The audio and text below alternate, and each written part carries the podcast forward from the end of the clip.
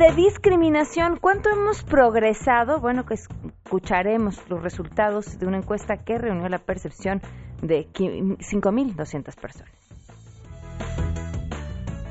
Muchas acciones que tengan que ver con la sensibilización, con la capacitación, con el empoderamiento y atención a la ciudadanía.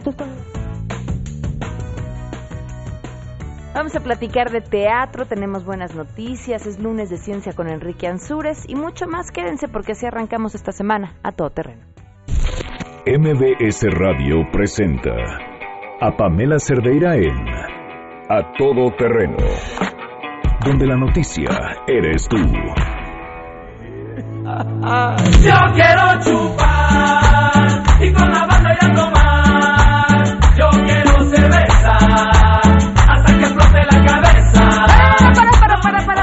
Nos van a colgar.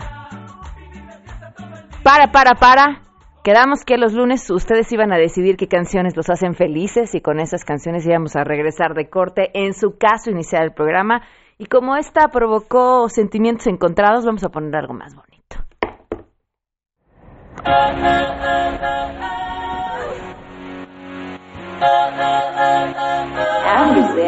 Welcome to Zootopia.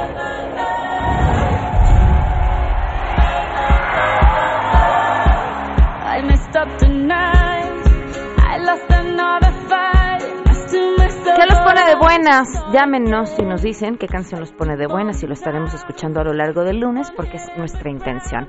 Que arranquemos el lunes como si fuera viernes. Bienvenidos a Todo Terreno, gracias por acompañarnos. Soy Pamela Cerdera, los invito a que se queden con nosotros de aquí hasta la una de la tarde. El teléfono en cabina 5166125 el número de WhatsApp 55 33 32 95 85 Twitter y Facebook me encuentran como Pam Cerdera y además el correo electrónico a todoterreno arroba mbs.com. Tenemos muchas cosas eh, que comentar. Vamos a darles información sobre los centros de acopio. Eh, eh, en estos momentos creo que nos pintamos como nadie para poder ayudar, entonces vamos a dar información para que estén listos con pluma y papel para saber en dónde son los distintos lugares donde pueden ir a ayudar a las víctimas del sismo. En un centro de acopio en el Zócalo de la Ciudad de México. Eh, también pueden a las oficinas de Locatel, es Héroes del 47, número 113, en San Mateo, Churubusco, en la delegación Coyoacán. En la Cruz Roja Mexicana, para la gente que esté por Polanco, en Juan Luis Vives, número 200, en la colonia Los Morales Polanco, en la delegación Miguel Hidalgo. También el centro de acopio de la Sedena, que está en Campo Marte. El de la CEMAR, puerta 4 de la CEMAR sobre Calzada la Virgen. Eh, ahí pueden también eh, llevar lo que, lo que vayan a donar. De preferencia, donar artículos no perecederos, aceite, sardinas, atún, chiles, eh, lata, verduras en lata, frijol, arroz, leche en polvo, sal, sopa de pasta, mermelada, mayonesa, papel higiénico, jabón, toallas femeninas, cepillos dentales, café, azúcar, galletas, rastrillos, shampoo, pasta de dientes, consomé de pollo en polvo, eh, chocolate. Bueno, ya nos la sabemos, ¿no? De cajón cuáles son los artículos que, podemos donar. Es importante que eh, apoyemos, sobre todo en momentos como estos. Vámonos con la información. Saludo a mi compañera Citlali Sainz.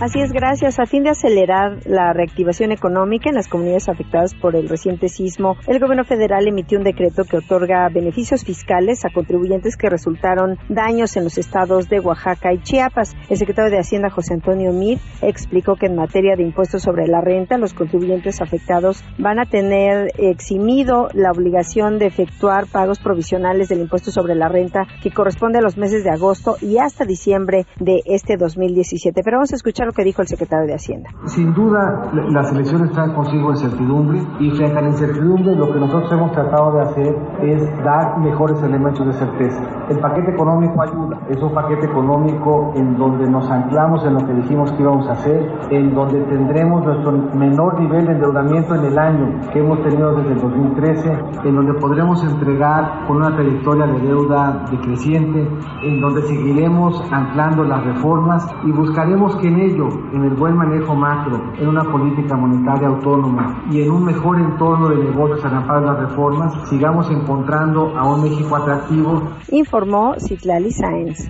La Secretaría de Relaciones Exteriores dio a conocer que tras la emergencia que ocasionaron el sismo del jueves 7 de septiembre que cobró la vida de 95 personas y el paso del huracán Katia, México informó a los gobiernos de Texas y de Estados Unidos que lamentablemente en esta ocasión no será posible brindar la ayuda originalmente ofrecida a dicho estado con motivo de los daños causados por el huracán Harvey a finales de agosto. La dependencia detalló que esta decisión se toma a partir de que las condiciones de ambos países han cambiado y con base en que las necesidades de ayuda en Texas afortunadamente han disminuido. La Secretaría de Relaciones Exteriores indicó que el gobierno de México aprovecha esta oportunidad para agradecer los mensajes de solidaridad del gobernador de Texas, Greg Abbott, hacia nuestro país con motivo del sismo registrado el 7 de septiembre. Asimismo, el gobierno de México expresa su plena solidaridad al estado de Florida ante el severo impacto del huracán Irma y subrayó que estará atento del desarrollo de este fenómeno en los siguientes días e hizo votos para que muy pronto Florida, Texas y Luisiana logren recuperarse de los daños ocasionados por los huracanes que los han impactado, informó René Cruz González.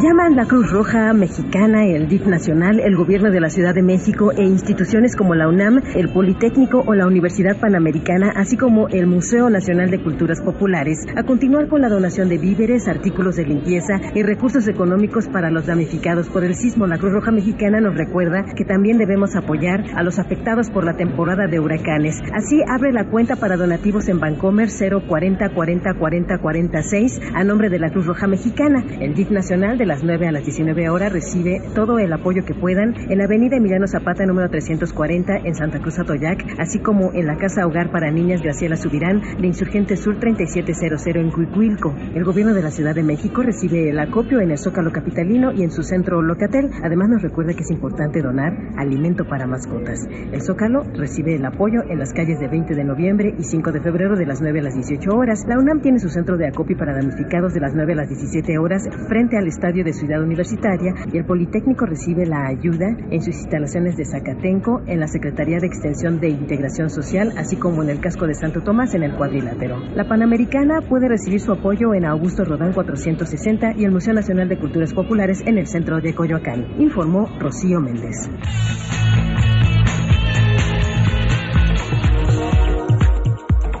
12 del día con 9 minutos y justamente para saber cómo está la situación nos vamos hasta Oaxaca con Karina García, corresponsal de MBS Noticias. Karina, muy buenas tardes.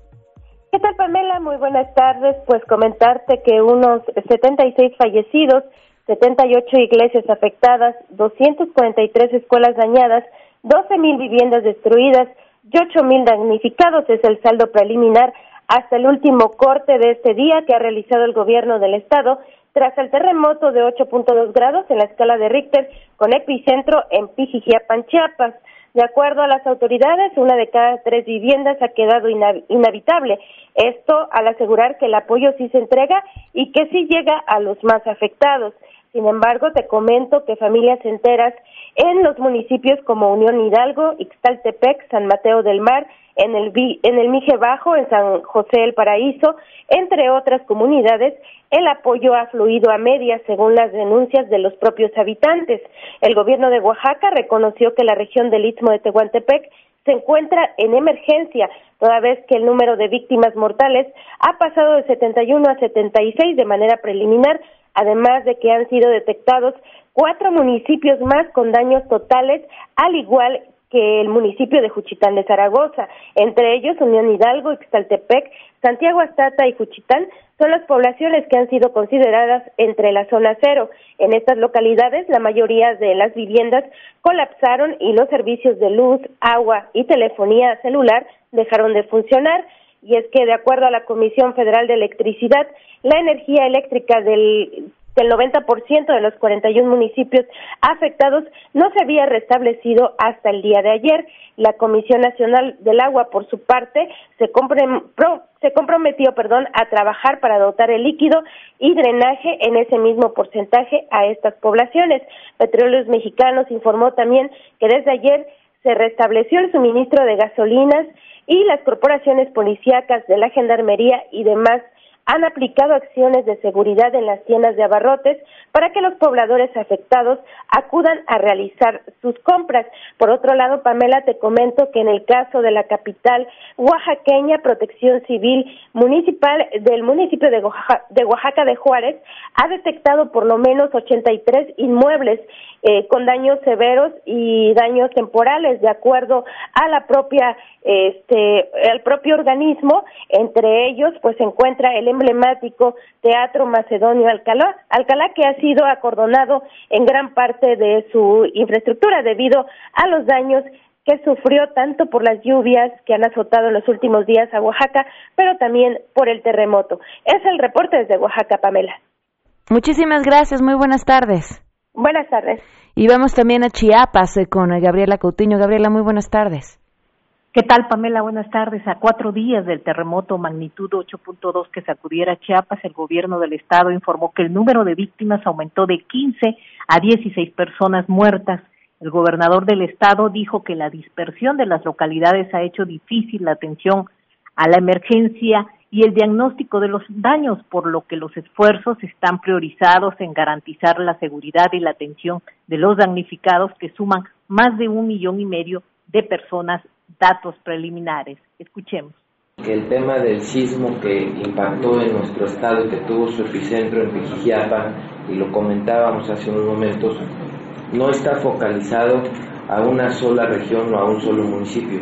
Evidentemente las mayores afectaciones están en la istmo costa, de acuerdo a los recorridos que hemos hecho en las diversas regiones del estado, pero en, en, la gran parte de las regiones de nuestro estado y en la gran parte de los municipios de nuestro estado existe algún tipo de afectación. A cuatro días del sismo, Velasco Cuello explicó que las miles de réplicas hasta este lunes ha provocado que unas 75.600 personas evacuaran sus casas y buscaran refugio en los 100 albergues que se han habilitado. El mandatario chapaneco reconoció que la atención a la emergencia no ha llegado a todos los lugares donde impactó el fenómeno sismológico por la dispersión poblacional y porque a diferencia de Oaxaca, en Chiapas los daños del temblor fue generalizado y no focalizado. Explicó que de los 122 municipios de la entidad, en 82 se presentan los mayores daños, por lo que ante esta situación el gobierno tiene hasta el mes de octubre para evaluación de las afectaciones. Manuel Velasco anunció que enviará al Congreso local una iniciativa para otorgar pensión vitalicia a deudos de víctimas del terremoto de 7 de septiembre. En este momento te comento, Pamela, el secretario de Desarrollo Social, Luis Miranda Nava, encabeza junto con el gobernador una reunión de evaluación donde se están nombrando de parte del gobierno federal y estatal a funcionarios para ser responsables de cada zona. El secretario de Turismo, por lo pronto, ha sido nombrado para ser el responsable de eh, los daños que, que resultaron en, el, en San Cristóbal de las Casas, esta ciudad colonial donde varios de edificios históricos, iglesias del siglo XVI y XVII sufrieron severos daños y por lo que han sido cerradas. Pamela, la información que tengo. Muchísimas gracias, Gabriela. Buenas tardes. Buenas tardes. Es que miren, el, desastre que se suma al desastre es eh, cómo puede además ser aprovechado por los tiempos pues electorales en los que ya estamos. ¿Qué se tendría que hacer? ¿Qué es lo correcto? En, ¿Hasta dónde llegan o deberían de llegar eh, los límites de quien esté en funciones eh, para ayudar? ¿Cómo deberían de ayudar? ¿Cuáles son los programas correctos? Vaya, yo creo que habría que hacer ahí una discusión bien, bien interesante y además importante porque por el lugar en el que vivimos, eh, los desastres naturales seguirán siendo eh, parte de nuestra historia y el cómo se debe de responder de forma adecuada sin aprovechar la situación pues es una es una respuesta que es, que es importante y que hay que analizar. Bueno, eh, en otros temas tenemos buenas noticias.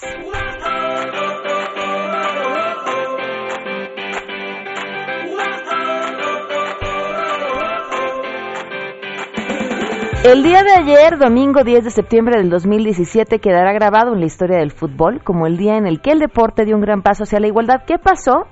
Por primera vez, una mujer, eh, Viviana Steinhaus, de 38 años, ejerció de árbitro en la Bundesliga, la competencia de mayor categoría dentro del fútbol alemán. El partido transcurrió con tranquilidad y ella completó el juego sin ser rebasada en ningún momento por los jugadores. Las dos acciones más controvertidas las resolvió con acierto y con su debut en la máxima categoría del fútbol alemán, tras una trayectoria de una década en la segunda división, Stenhouse dio un gran paso para las mujeres en el arbitraje. Hasta el momento, solo algunas habían actuado como juezas de línea en diversas ligas europeas, pero ninguna lo había hecho como árbitro principal. A mí lo que más me gustó es la declaración que hace ella. Dice, soy árbitro por cómo lo hago, no porque sea una mujer eso marca una gran diferencia. Simplemente hago lo que me gusta, me alegra, me alegro en cualquier caso si puedo ser un ejemplo para muchas jóvenes o incluso una pionera que pueda ayudar a avanzar en la igualdad de derechos, pues sin duda lo es y queda ya inscrita en los libros de historia. Sí, 2017 y seguimos escuchando, es la primera mujer en... Pónganle lo que quieran. 12 con 17, vamos a una pausa y continuamos a todo terreno. Más adelante, a todo terreno. Vamos a hablar sobre discriminación y, y, qué opinan las personas en la Ciudad de México. Si te perdiste el programa A Todo Terreno con Pamela Cerdeira, lo puedes escuchar descargando nuestro podcast en www.noticiasmbs.com. Pamela Cerdeira regresa con más en A Todo Terreno, donde la noticia eres tú. Marca el 5166125.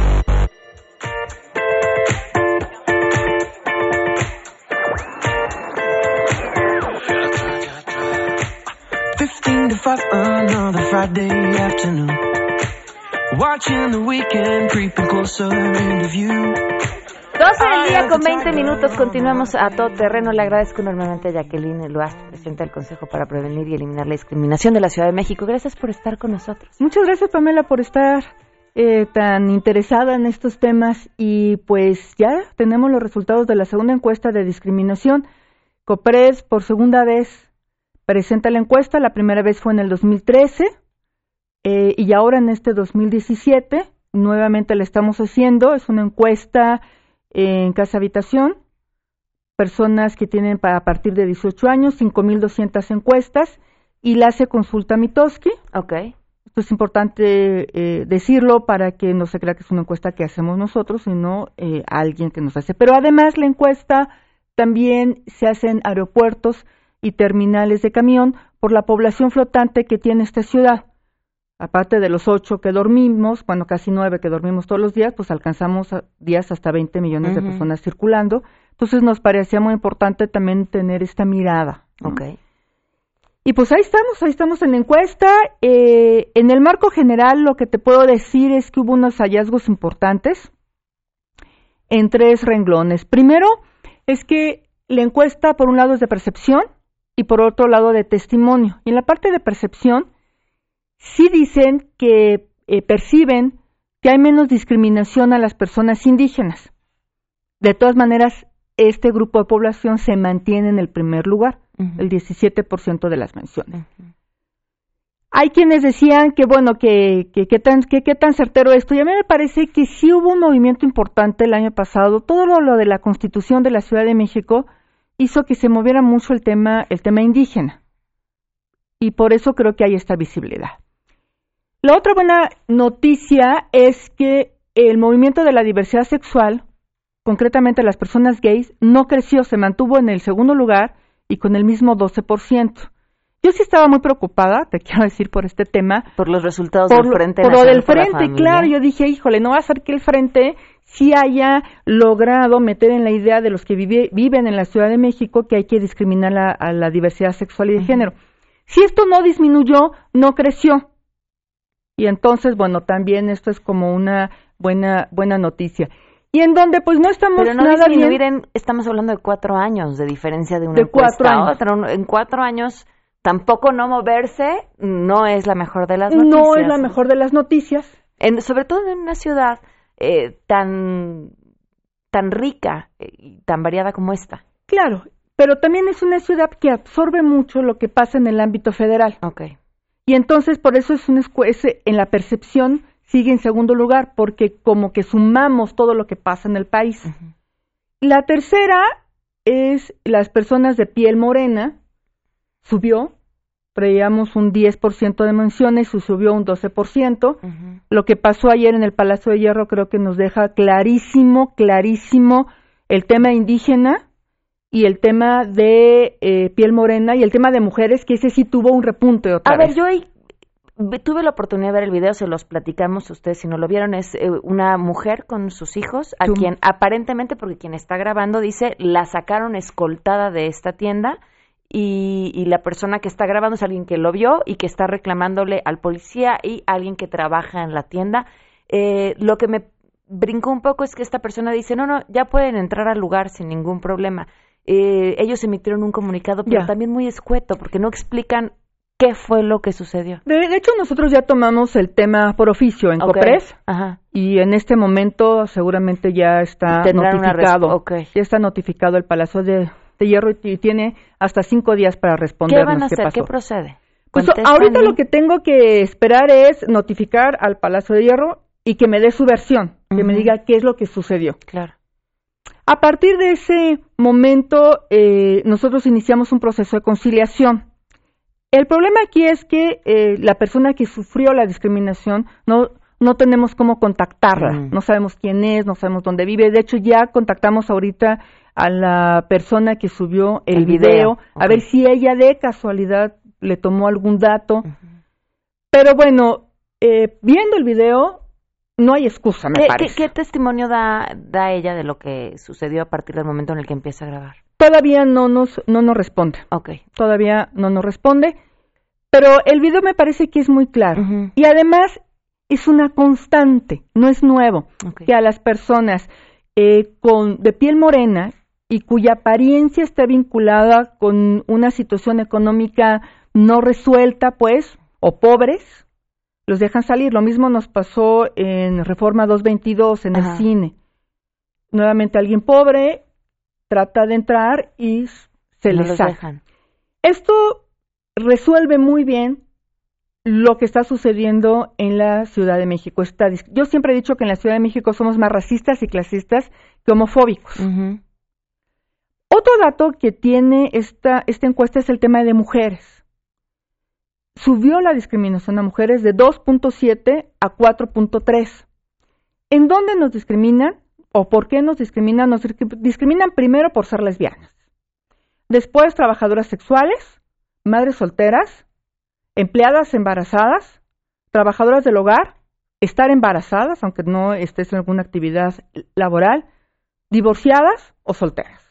O sea, nos O sea, discriminan todo por menos todo. casada y bien casada, ¿no? Casada con tu marido y en tu casa, Sí, claro. pues no tienes, no como, tienes bronca, esca- ¿no? eh, como escopeta, ¿no? Cargada tras la puerta. Exacto.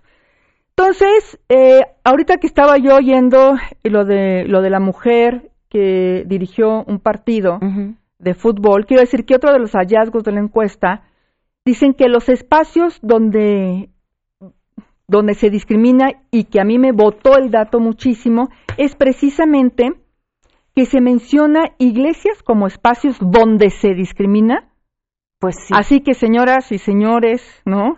Del Frente Nacional por la Familia y todas estas iglesias que abiertamente rechazaban los derechos de la diversidad sexual y de género y además el derecho a decidir de las mujeres, lo que están logrando es que en, en- en la ciudadanía digan, las iglesias ya no son espacios de paz ni de bondad, ¿no? Sino son espacios de de discriminación. discriminación. Qué, qué- qué interesante respuesta, porque, porque ubicarlos como los principales espacios de discriminación implica ya una serie de cuestionamientos por parte de la ciudadanía, ¿no? De no, de no asumir que todo lo que se dice ahí es verdad divina, sino algo más está pasando. Claro, en, en donde cero no hay discriminación y donde diez hay mucho, la iglesia está colocada a la mitad, con Ok. cinco. Ok. Y otro dato que fue muy interesante fue el tema de los estadios. Hemos estado peleando por este grito homofóbico y que no se dé. Y hay quienes dicen, no importa, no es para tanto, bájenle tantito, así nos llevamos en los estadios. Pues no, la ciudadanía está diciendo, sí son espacios también donde se discrimina. Y esto para mí es una buena noticia, porque habla de una conciencia social. De hecho, el 58% de las personas encuestadas nos dicen que está en sus manos modificar estas conductas de discriminación. Y lo otro que dice la encuesta y que lo dice también muy reiteradamente es, bueno, ¿por qué se discrimina? Y se discrimina porque hay falta de respeto, porque hemos perdido valores. Y cuando entré, entré entro a la parte de testimonios, decir, ¿y tú has sido discriminada o discriminada alguna vez? La respuesta es por sobrepeso, por forma de vestir, por color de piel, por mi edad o por ser homosexual. Nuevamente el clasismo vuelve a colocarse en el escenario y la situación económica. Y por supuesto, temas de bajo nivel académico, preferencia sexual, discapacidad y nuevamente color de piel son causas que también detonan la discriminación y por ahí es por donde nos tenemos que estar enfocando. Yo siempre digo, no es un tema solamente de educación en la escuela, ni de cómo aprendemos en las escuelas, sino verdaderamente de información, porque las redes sociales están arriba del 6% de espacios donde más se discrimina. Twitter, Facebook y en los medios de comunicación porque no usan un lenguaje incluyente.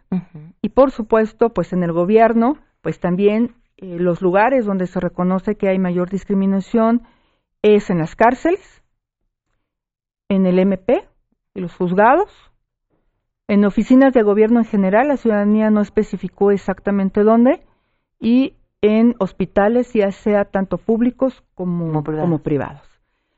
Esa es eh, la, la, mirada que tenemos, esa es la, la tarea que tenemos. Sigue siendo baja la denuncia. La ciudadanía prefiere pelearse de uno a uno, según dice la encuesta, que poner una denuncia.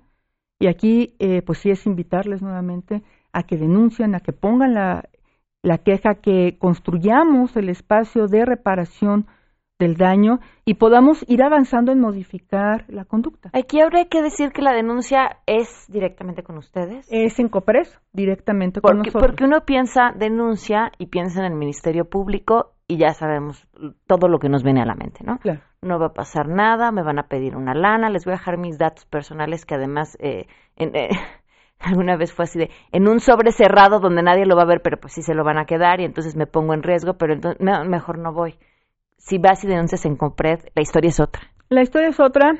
Eh, iniciamos procesos primero de investigación, donde nos ayuda a que la otra parte también eh, comparta por qué, por qué discriminó y entonces nos ayuda a esto a hacer la reparación del daño de manera mucho más eficiente.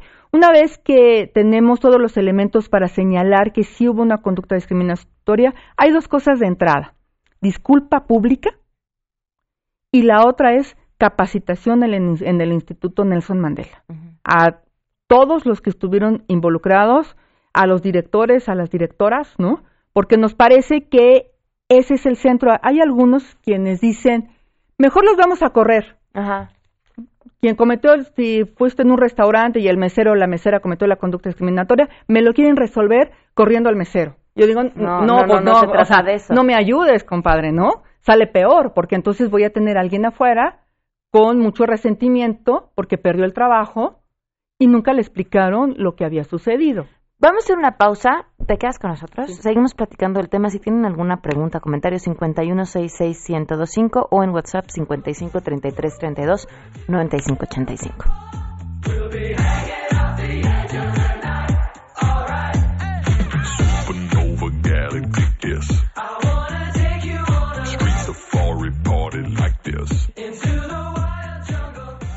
Pamela Cerdeira es a todo terreno. Síguenos en Twitter, arroba Pam Cerdeira. Regresamos. Pamela Cerdeira está de regreso en A Todo Terreno. Únete a nuestra comunidad en facebook.com, diagonal Pam Cerdeira. Continuamos.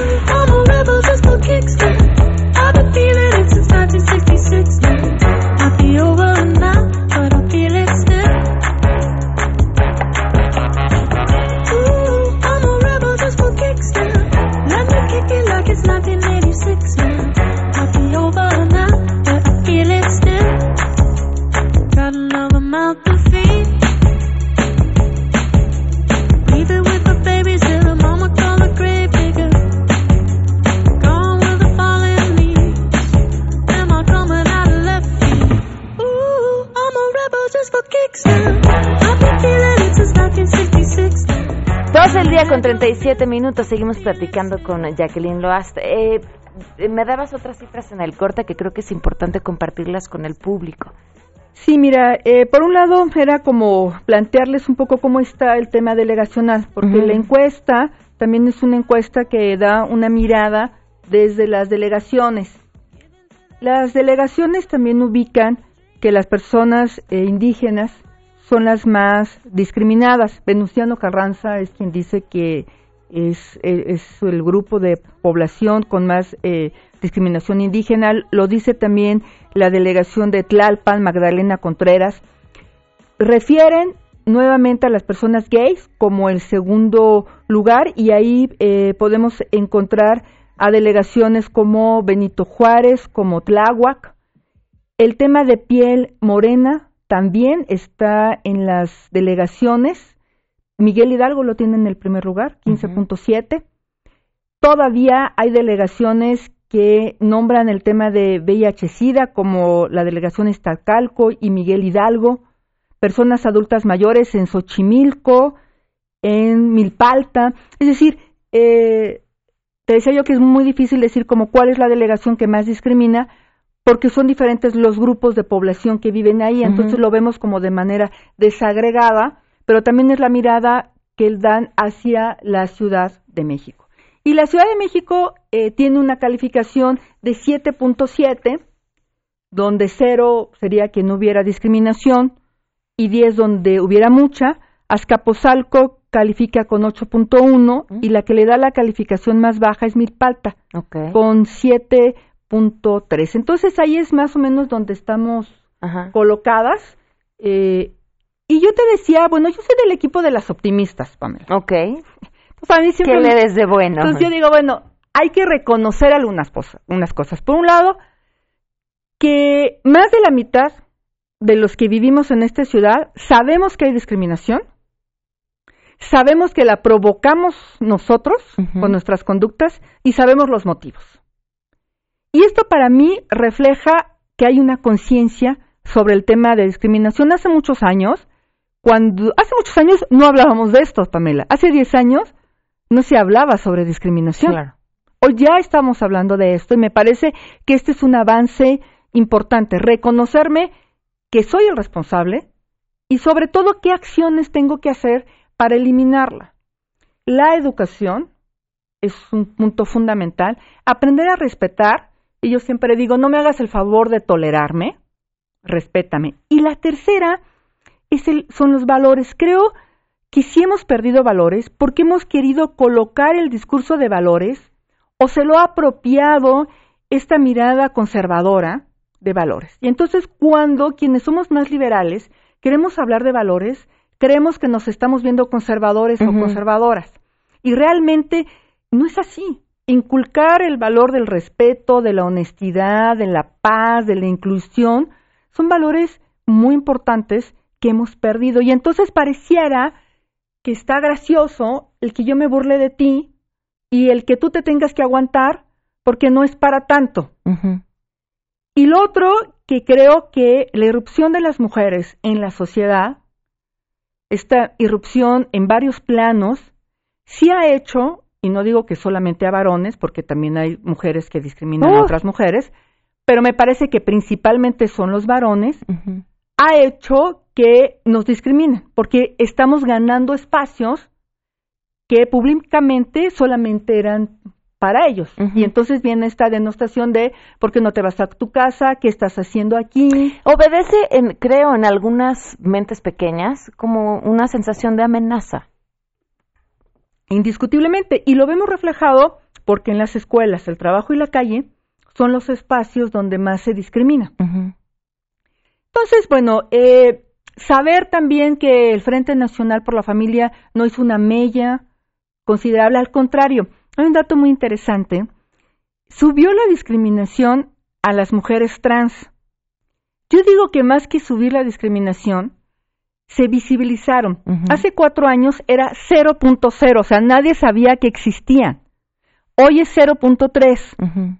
Es decir, ya la ciudadanía ya sabe que no solamente es un tema de gays y lesbianas, o personas bisexuales, sino que hay otra cosa en la diversidad sexual, otra causa en la diversidad sexual que se llama transexualidad y transgénero, y que son mujeres y hombres que viven discriminación y ya los menciona.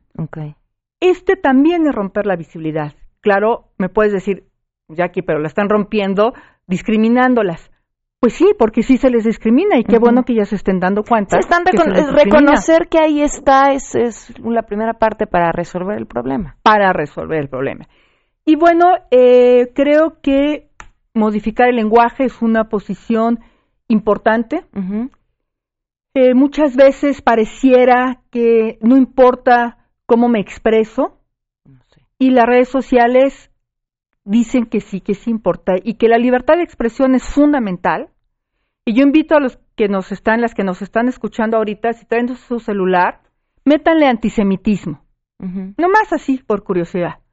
Y van a ver cuántas agresiones salen en materia de antisemitismo. Y esto nos lleva a otra segunda reflexión, que ahora que se abre todo el proceso electoral, vamos a tener también que tener un lenguaje muy certero con las mujeres que se vayan a candidatear, con el origen de las mujeres, con la religión que éstas tengan, porque puede venir por ahí una avalancha importante de desacreditaciones y saber diferenciar entre un debate y una conducta que haga menoscabo de la dignidad de alguien. A ver, nos llaman. Eh, sufrí, discriminación en Suburbia de Boulevard Puerto Aéreo. No me querían cobrar y me aventaron las cosas porque eran de oferta. Ahora, eh, ah, también hay que saber distinguir cuando se trata de un acto discriminatorio como tal, ¿no? Creo que es este, digo Areli sin, sin quitarle crédito a lo que nos compartes. Eh, Tatiana, perdón, mi sobrina sufre de esclerosis, la inscribí en una telesecundaria, noté que no le agradó mucho a la maestra que le daba clases, así que traté de acercarme a ella y su molestia era porque pensaba que la niña necesitaba atenciones especiales, lo cual le dije que no, me puse en una situación muy humillante y cuando la demandé no quisieron tomar la situación como discriminación, ahora la niña ya no va a la escuela, porque nadie le quiere hablar y sufre depresión. ¿Qué puedo hacer, Tatiana? Le damos, bueno, ¿qué tengo con el nombre? Tatiana, le damos teléfono sí. a Jacqueline. Aquí escriben, cada vez que voy a la Semarnat a hacer un trámite, me preguntan si soy indígena. Me parece discriminatorio, puesto que en primer lugar, ¿quién define qué es ser indígena? Y en segundo lugar, ¿yo cómo sé qué soy? Mi abuelo era zapoteca y mi abuelo era lituano. Este, gracias, gracias por sus comentarios. La diversidad me encanta. Se ha, eh, se ha acordado que es la autoadscripción, es decir, solamente se es indígena quien se diga que es indígena. Nadie le puede decir a otra persona, oye, tú eres indígena o tú no lo eres. Yo, yo creo que un poco en este camino, y es una visión muy personal, de identificar, eh, te lo comenté cuando lo, creo que la, la Constitución de la Ciudad de México, que me parecería que en este afán de no dejar fuera a nadie, estábamos discriminando a todos. Eh, el LGBTTTI creo que lo hace, ¿no? Es a fuerza nos tenemos que meter en un cajón y creo que tendríamos que aspirar a ser personas y que en ese cajón cupiéramos absolutamente todos y no tuviéramos que definirnos por si tienes una discapacidad, por tu color de piel, por tu origen, por tu, tu, tu, tu, un sinfín de cosas. Sí, yo creo que esa es la parte aspiracional, o sea, llegar, llegar a, a un momento en donde las diferencias no sean vistas como defectos, pero también creo que por lo pronto sí vale la pena hacer algunas eh, focalizaciones. Yo también creo que el eh, acrónimo LGBTTI hoy por hoy eh, ya no nos está resolviendo. Creo que es mucho mejor hablar diversidad sexual y diversidad de género, porque esto es mucho más amplio, es mucho más incluyente y además no son mismas, no son las mismas necesidades las de una mujer lesbiana que las de una mujer trans, por ejemplo, o de una mujer cisgénero. Entonces, ¿Qué es eso? Perdón. Tú y yo podríamos ser mujeres cisgénero, es decir, que tenemos concordancia entre nuestro eh, sexo biológico y nuestra identidad de género. Okay. Es decir, eh, yo tengo órganos sexuales femeninos, me siento mujer y me gustan los hombres. Okay. Ah, soy cisgénero. Soy cisgénero. Y una y por ejemplo una mujer lesbiana es eh, una mujer que tiene órganos sexuales femeninos, se siente mujer, pero le atraen los hombres. No, es lesbiana, le atraen las mujeres. Perdón, le atraen, le atraen las mujeres. Ella también es, es una mujer cisgénero. Y una mujer transgénero okay. es aquella que no Ok. siente. Ya. Ya, ya, ya, ya, ya nos quedó clarísimo. Jacqueline, Perdón. eh, ¿cómo se pueden poner en contacto con Bueno, ustedes? pues como siempre en los en Copres, en el 53 41 30 10, en el www.copres.cdmx.gov.mx, ahí estamos todos los días en general prim número 10. Este de 9 de la mañana a 6 de la tarde. Perfecto, muchísimas gracias. MBS Radio presentó a Pamela Cerdeira en A Todo Terreno. Te esperamos en la siguiente emisión, A Todo Terreno, donde la noticia eres tú. MBS Radio, en entretenimiento, estamos contigo.